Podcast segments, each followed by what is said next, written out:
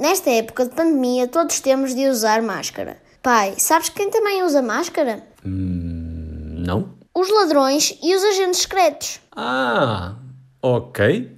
E é disso que fala a série Project MC Square, da Netflix. Project MC Square.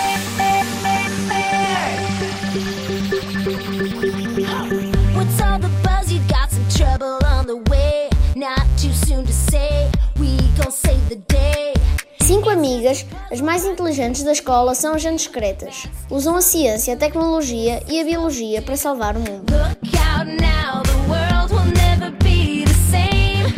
You want to help us with a top secret investigation?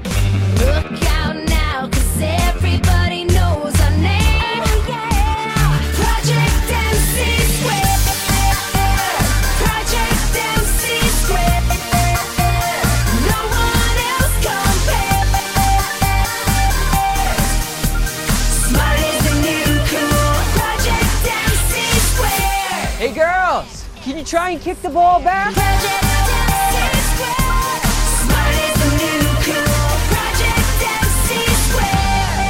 Cinco raparigas corajosas, tal como a Ana Fernandes, que nos lembrava ainda antes desta época de pandemia que o medo é o pior dos inimigos. Afinal, é um conselho avisado. Devemos ter medo do medo.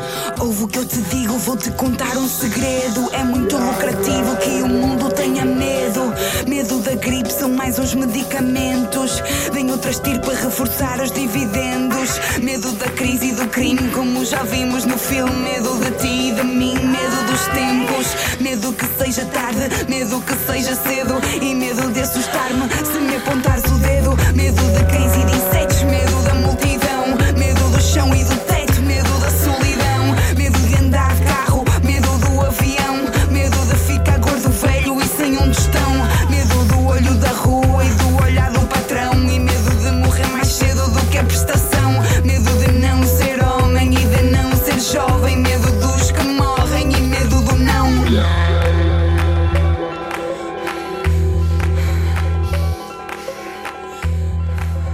Fernandes é a Capicua e Medo do Medo faz parte do disco Capicua.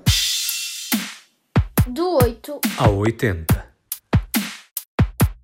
Sem medo de defender a liberdade de pensamento e o humanismo, o escritor indonésio Pramudia Anantatur foi um dos mais perseguidos no país. A venda dos livros deste autor na Indonésia era considerada crime com direito a pena de prisão. Foram censuradas até o ano 2000. De resto, passou vários anos preso, até 1992, em regime domiciliário. Para a Mudiana Tatur começou ao longo da vida por questionar o domínio holandês e depois os vários regimes pós-coloniais. A Rapariga de Java é o livro de que vos quero falar.